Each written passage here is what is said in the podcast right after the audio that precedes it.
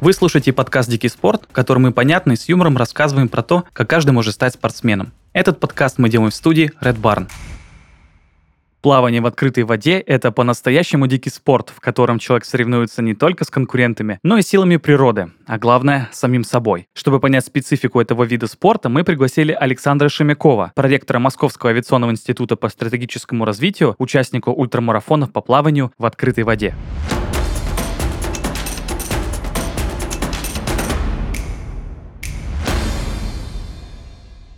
Александр, здравствуйте. Добрый день.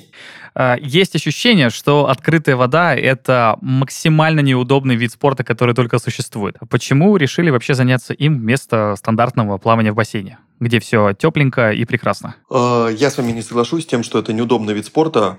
А, мы все в детстве ездили на море, плавали, купались на речке, на даче, как-то спасались от жары. И для меня этот вид спорта неотделим от плавания в закрытой воде, в бассейне.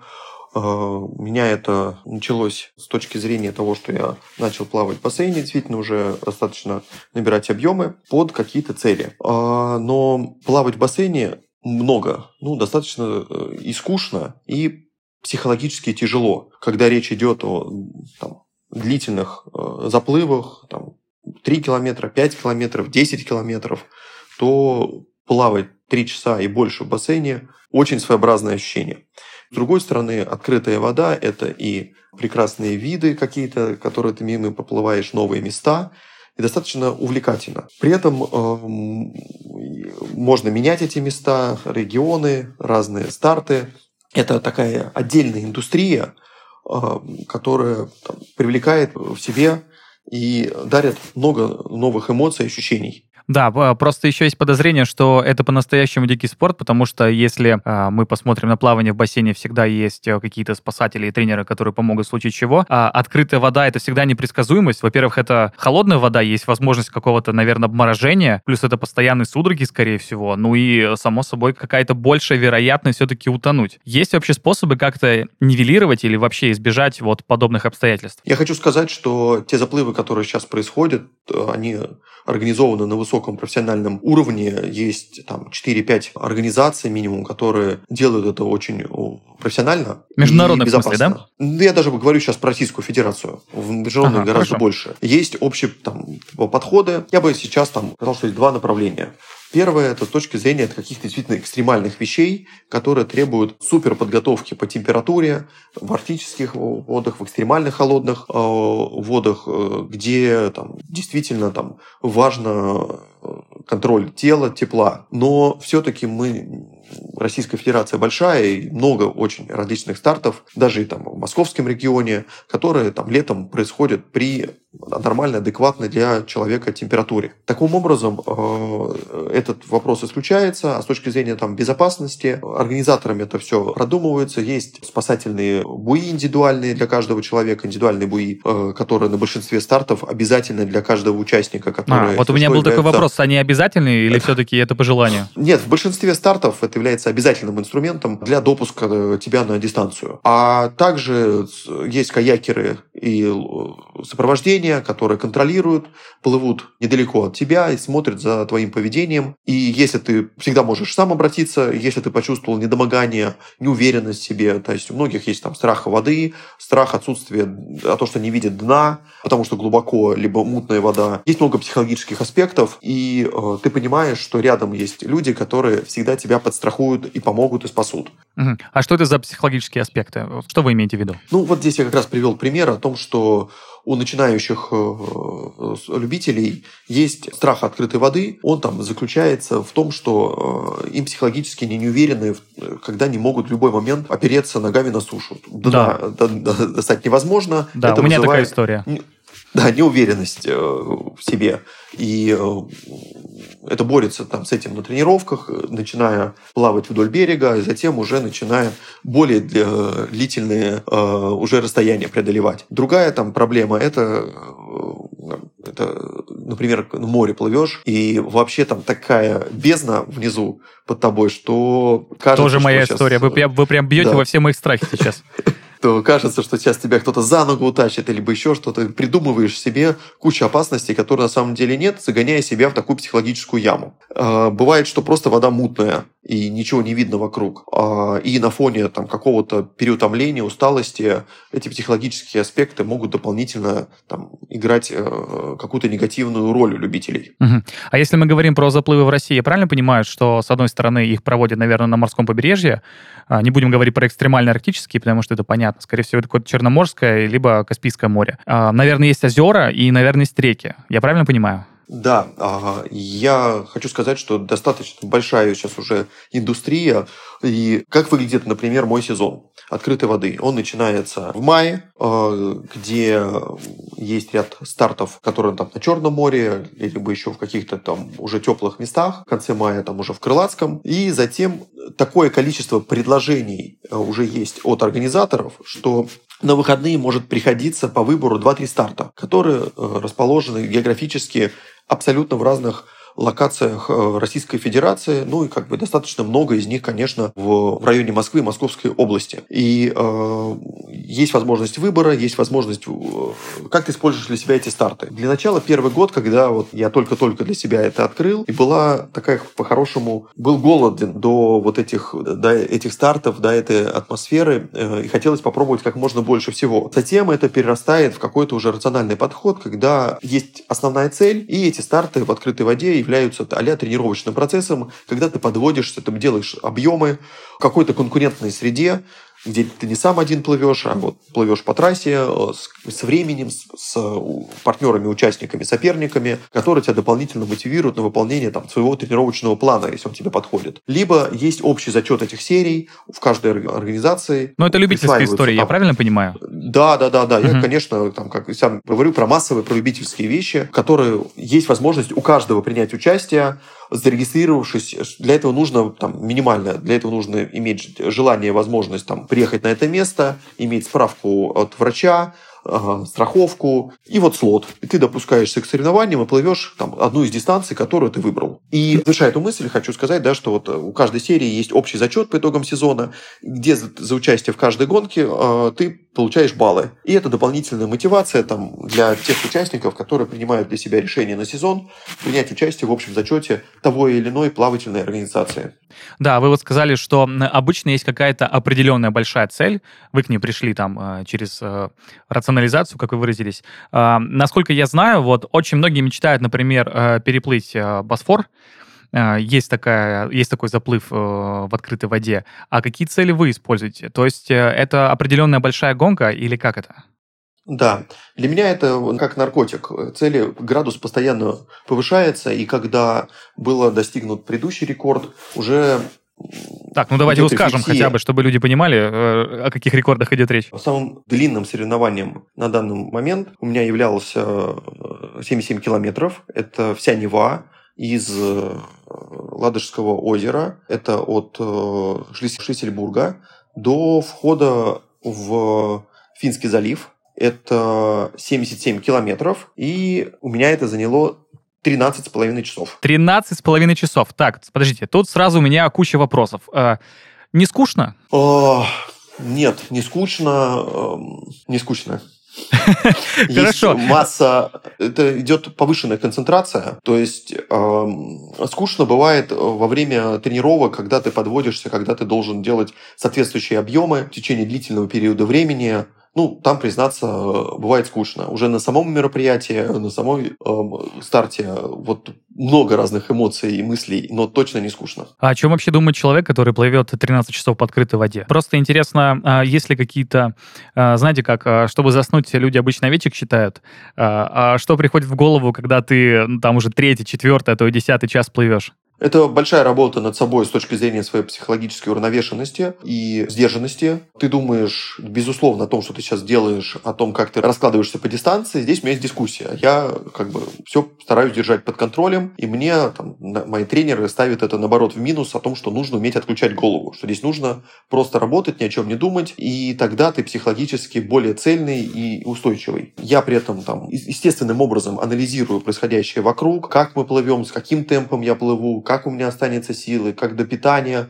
что я буду дальше есть, как мне менять где-то тактику, верна ли стратегия, сколько осталось и так далее. Ну, то есть вы прям сосредотачиваетесь во время заплыва, а не отключаете голову? Да. Я повторю, что это не является, по словам тренерам, примером для подражания для других. Да, то есть это плохая, скорее, история, чем хорошая. Да, но я так э, работаю над собой. Ну, во-первых, не ощущаю уже потом, когда анализирую это, э, негативных последствий, да, то есть это в моменте, наоборот, тяжелее э, каждый раз анализировать, там, сколько, сколько осталось, через сколько закончится. Ну, то есть это некое, получается, что э, накручивание себя, ну, я привык держать все под контролем. А что в плане ощущений? А, что происходит вот именно с э, чувствами, когда ты э, плывешь такое огромное количество, такое большое расстояние и такое большое количество времени? Это спокойствие? Это точно спокойствие, потому что без этого невозможно ровно пройти. Это спокойствие, это там определенный расчет, уверенность в себе, что ты подготовлен, и все-таки ты, движешься, поэтому ты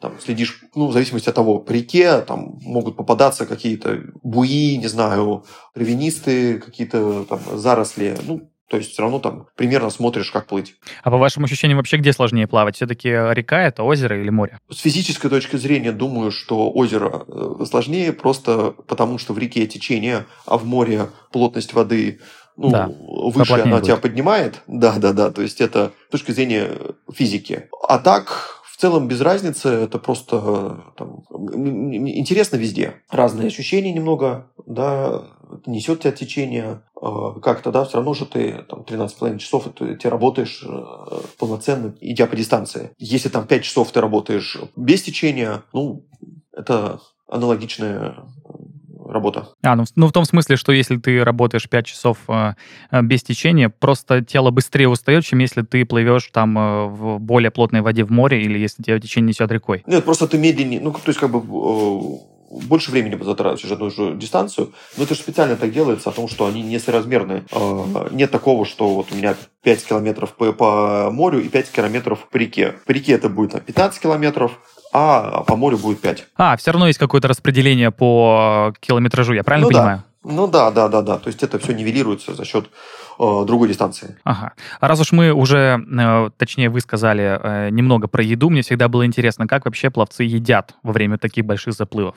Я тут тогда вернусь еще к вопросу относительно того, как дошел до таких больших стартов. И на этом примере расскажу про питание. Я хочу отметить, что я не являюсь там профессиональным пловцом, у меня нету разрядов каких-то там из детства как-то плавал, как и все в бассейне, но спортивных достижений не было. И важно, что вот и плавание, открытая вода, она открыта для любого, в любом возрасте. И это, безусловно, очень интересные э, чувства и ощущения. Не обязательно доходить до экстрима в 77 километров, а можно остановиться где-то вот в той дистанции, э, в рациональном подходе, но при этом иметь большое количество различных э, мест, стартов и вот тех ощущений, которые ты испытываешь, преодолевая себя. И вы назвали Босфор. А, это, да, является очень знаковым стартом, но при этом он достаточно простой. Там формально является 6 километров, но достаточно высокая э, сила течения. Ну и в среднем там э, лучшие результаты это выходит из, из часа. Ну, то есть мы знаем, что там в бассейне занятие стандартно 45 минут. Угу. Никто не говорит, что это там Супер тяжелые нагрузки, да. Да, да. А, ну, а тут там, ну, ну, к примеру, там средний уровень, не знаю, там час, час десять проплывает Босфор.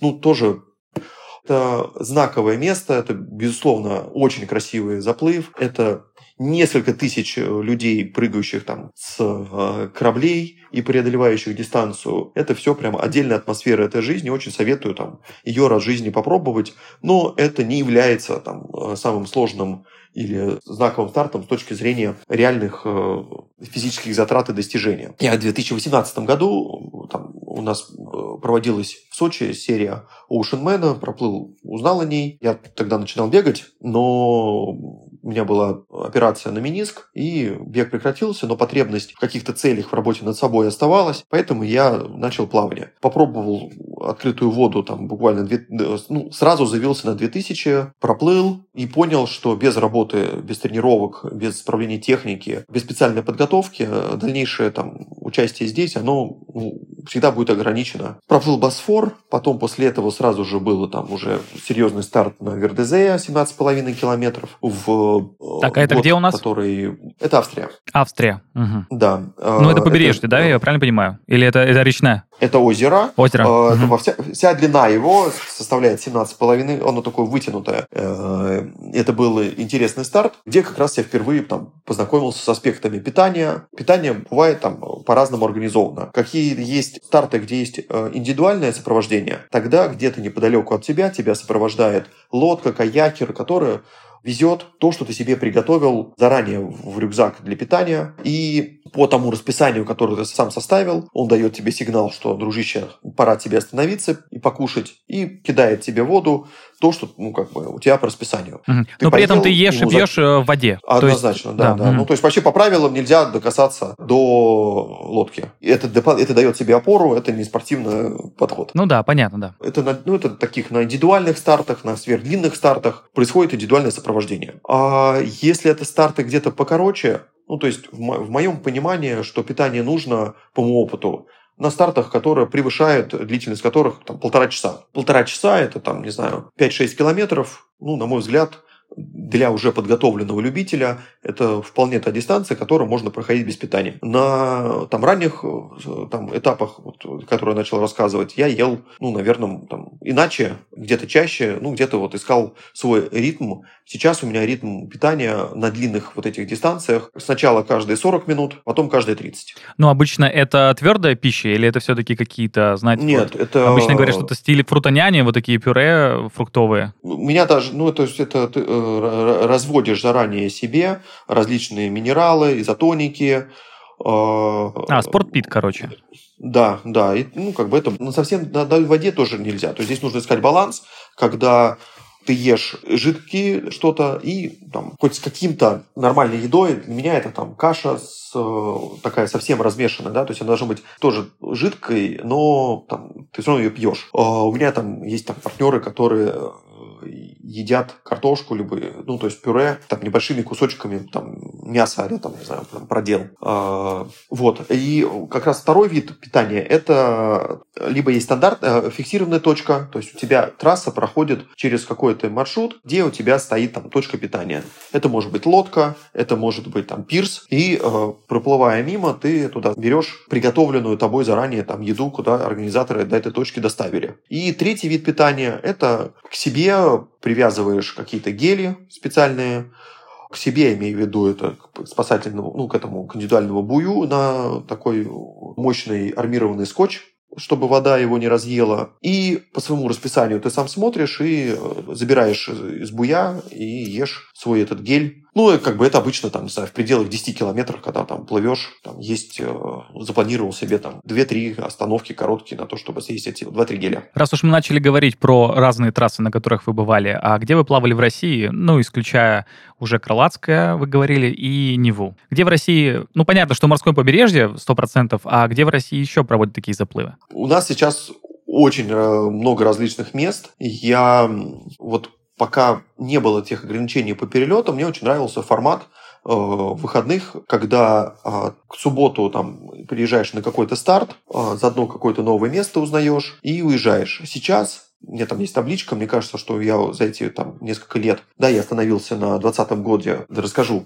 Значит, 2020 год, понятно, было ограничение, и часть э, стартов была свернута. А в 2021 году у меня был там большой старт ветрено, это 24 километра э, на Рыбинском водохранилище, и после этого, там, в этом же сезоне у меня был заплыл в Котлин, это э, вот есть э, Гранд Свим серия, организатор это питерские ребята, которые делают такие длительные экстремальные заплывы, в том числе там и в районе Санкт-Петербурга, как я сказал, Нева, это тоже их э, заплыв, у них есть заплыв 13 мостов, это через весь Санкт-Петербург. И вот Котлин, это такой премиальный флагманский тоже их заплыв, когда от начала Финского залива доплываешь до Кронштадта. Угу. И там это в районе 25-27 километров. Да. А есть ли такие места, где вы хотите поплавать? Возможно, это какие-то сибирские реки, может быть, Енисей, Лена, а может быть, это даже Байкал? Да, вот поскольку у меня достаточно там высокая занятость на работе, и мне там даже не получается отпуск взять, и для меня вот этот старт по выходным, это динамичный такой инструмент, когда я во-первых, меняется быстро обстановка, куда-то приехал, поплавал, что-то новое посмотрел, уехал, вернулся, и в понедельник уже там на работе с другим ощущением жизни, ну, как-то вот не рутина, работа над отсутствием выгорания.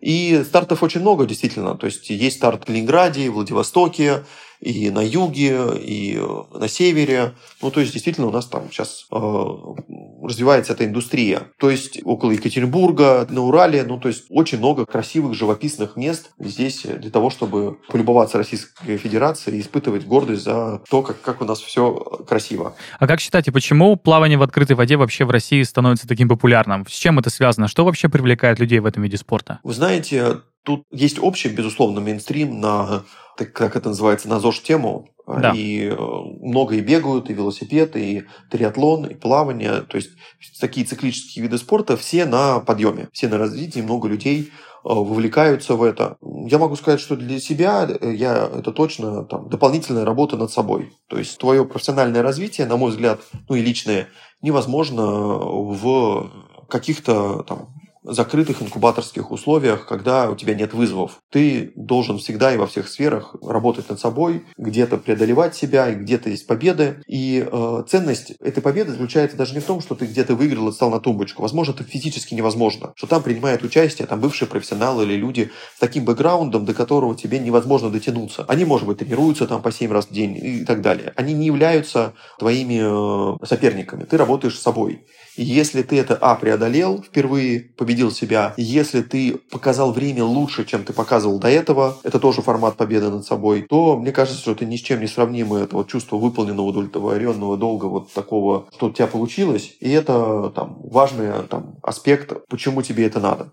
Безусловно, это здоровье, безусловно, это там, э, физическое развитие, э, как я сказал, какие-то путешествия и э, новые места – и я хочу сказать, что это еще люди, это там увлеченная такая тусовка людей, которые на этих стартах присутствуют и становятся там тоже важной частью твоего там круга общения. Угу. Ну, то есть комьюнити, как это часто бывает у многих видов спорта. Да, да, да, так и есть. Да. Еще есть блок вопросов про то, как вообще начать заниматься этим видом спорта. Я правильно понимаю, что все-таки лучше, если ты захотел э, принимать участие в таких заплывах, все-таки лучше начать с бассейна? Да, я хочу сказать, что эти заплывы неотделимы друг от друга. То есть, э, особенно с учетом того, что ну, большинство из нас живут э, в тех местах, э, где либо открытой воды нет, либо если она есть, то э, невозможно 12 месяцев в ней плавать. Да, не в нашей стране. Природном. Да, да, да. Поэтому это точно единый подход, и где ты зимний, ну, как бы холодный сезон проводишь в бассейне, поддерживая там базу,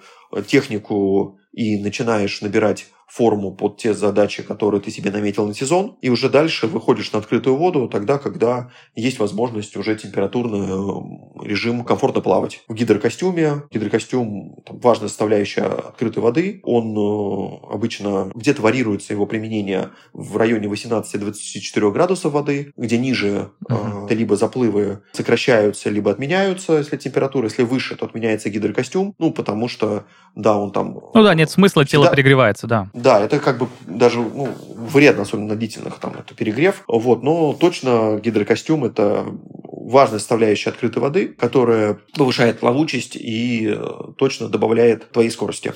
Да. А, я правильно понимаю, что в тренировках на открытой воде есть какие-то свои особенности? Или все, в принципе, идентично, просто нужно выстраивать план тренировок и, собственно, плыть э, там по определенному километражу? Нет, конечно, есть свои особенности. Ну, понятно, что открытая вода, она, ее главная особенность заключается в том, что она не такая спокойная, как это в точно, бассейне. Это точно. Да, и это надо учитывать, и там в зависимости от волн меняется и техника. Другая важная особенность является о том, что ну, в бассейне ты понимаешь, куда тебе плыть от бортика до бортика. Открытая вода, и это какое-то ориентирование, и это э, выбор пути, а значит, что ну, в бассейне можно в теории плыть, не поднимая головы, ты когда-нибудь доплывешь до дорожки, внизу есть отметки, ну и так далее. В, в открытой воде нужно смотреть вперед и выбирать оптимальный путь. Если ты участвуешь в соревнованиях, то выиграет не обязательно э, тот, кто быстрее тебя плывет, на отдельном отрезке, а тот, кто всю дистанцию пройдет быстрее. Чтобы пройти быстрее дистанцию, нужно иметь оптимальный маршрут, не наплавать лишнего. Перемещаться от буя к бую по кратчайшему маршруту, по прямой, не совершая там, лишних движений вправо-влево. тогда твой путь будет оптимален. А лучше сразу начинать заниматься с тренером или все-таки э, базу можно все-таки без него? Я убежден, что как раз лучше точно начинать с тренером для того, чтобы поставить правильную технику и базы, а вот уже объемы, когда нужно наплавать, готовить к тем или иным целям, можно и без тренера. Да, а как вообще ориентироваться на открытой воде? Я правильно понимаю, вы уже сказали, что, в принципе, нужно всегда голову держать открытой и выбирать этот путь, но э, кажется, что если ты находишься там в водоеме с сильным течением, и когда постоянно меняется картинка, это сложновато. Нет, конечно, не всегда нужно. Это есть разная техника, когда ты на прямой руке поднимаешь глаза для того, чтобы увидеть, куда ты идешь. Ну, это там не, не обязательно не каждый. Так, есть там те, кто доверяют свою, можно сказать, плавательную судьбу в отдельно взятом соревновании участникам, плывущим рядом, и ориентируются по ним. Это такая всегда опасная история, потому что они могут ошибаться и идти не оптимальным путем, а и ты, соответственно, не контролируешь ситуацию и идешь вместе с ними куда-то в сторону. Поэтому лучше самому смотреть, время от времени, поднимая голову и видя какой-то ориентир. Ориентиром может быть конкретный буй, либо какая-то местность. То есть это на заднем фоне всегда есть какие-то большие отличительные предметы. Дом, труба, гора, что-то другое, там, не знаю. И нужно выбирать такую себе точку и идти до нее. Потом, когда ты совершаешь поворот, тоже там глаза поднять, увидеть следующую точку, выбрать себе ориентир и идти на него. Э, у меня еще был вопрос по поводу обмундирования. Мы уже сказали, что должен быть э, специальный буй, индивидуальный. Это должен быть гидрокостюм, если вода холоднее 24 градусов. И, наверное, должны быть какие-то часы, что-то вот, э, или какой-то фитнес-трекер, который позволяет э, отчитывать время и, наверное, показывает калории или пульсы, что-то в этом духе. Или это уже такая, ну, премиум штука, которая вовсе не обязательно? Ну, пульс э, в воде там особо не, ну, не нужен, на мой взгляд, да, то есть, во-первых, там понятно, что это в воде и э, в онлайне это либо на часах, что я не до конца доверяю, а через э, этот пояс и через отдельный не работает в воде. Поэтому для меня есть там два параметра, которые там я смотрю. Это расстояние, которое пройдено, и время, которое пройдено. По расстоянию можно там, ну, сориентироваться, сколько еще осталось. По времени ты смотришь, когда питание, и как ты по ощущениям анализируешь, как складывается эта дистанция для тебя. Угу. Я еще хотел спросить про, про течение. А, я правильно понимаю, что если вдруг тело попало в какое-то течение, ему лучше не сопротивляться? Э, ну, вообще, чаще всего соревнования прокладывают таким образом, чтобы в основном, если это река, то проходили по течению. Да.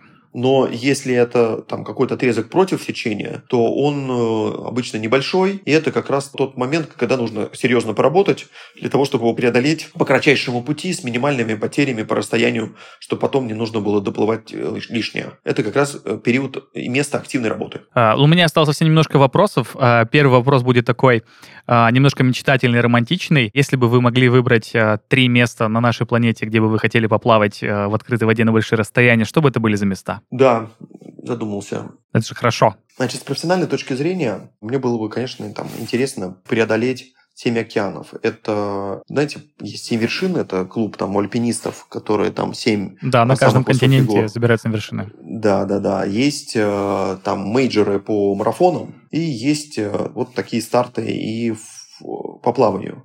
Но они, конечно, требуют совершенно другого уровня подготовки, связанные с тем, что там и в гидрокостюмах плыть запрещено, и там достаточно есть и холодные места, есть и опасные с точки зрения различных обитателей океанов. И это вот там те проливы, которые было бы интересно. Но с той работой, которая есть, это невозможно. То нужно, может быть, совершенно там по-другому там, строить свою там жизнь. Это с профессиональной точки зрения, с э, там, любительской с точки зрения мест я вот, э, люблю там и южные заплывы его, и там, где и в районе и Черного моря, и в районе наших южных республик. И э, как бы планирую там в следующем году там, принимать в них участие. Надеюсь, все сбудется. И, наверное, мой последний вопрос. Я в последнее время постоянно спрашиваю гостей о том, как тот или иной вид спорта влияет на мышление, потому что понятно, что практически с каждым видом спорта связано то, что ты увеличишь выносливость, силу и общее состояние здоровья, но всегда интересно, как это помогает или, наоборот, меняет э, мышление человека. Вот если ты занимаешься открытой водой, как это помогает тебе в жизни, а может быть, не помогает, может быть, просто тебя меняет полностью кардинально? Для меня это важная работа над собой, это часть э, некого там внутренней философии, идеологии, по которой я живу, с точки зрения там, э, победы над собой и э, преодолевания там, себя и увеличения твоего максимума, твоего уровня э, могу, не могу, и отношение к тому, что ну, к целеустремленности. Это и в профессиональной сфере очень важно о том, что если ты заточен на результат, на задачу, на, на конкретный там, продукт, ты должен добиваться этого результата. И ты должен обладать определенными и человеческими, и профессиональными, и психологическими навыками. И вот подобные там, индивидуальные циклические виды спорта, в которых ты преодолеваешь себя и ты побеждаешь, они воспитывают в тебе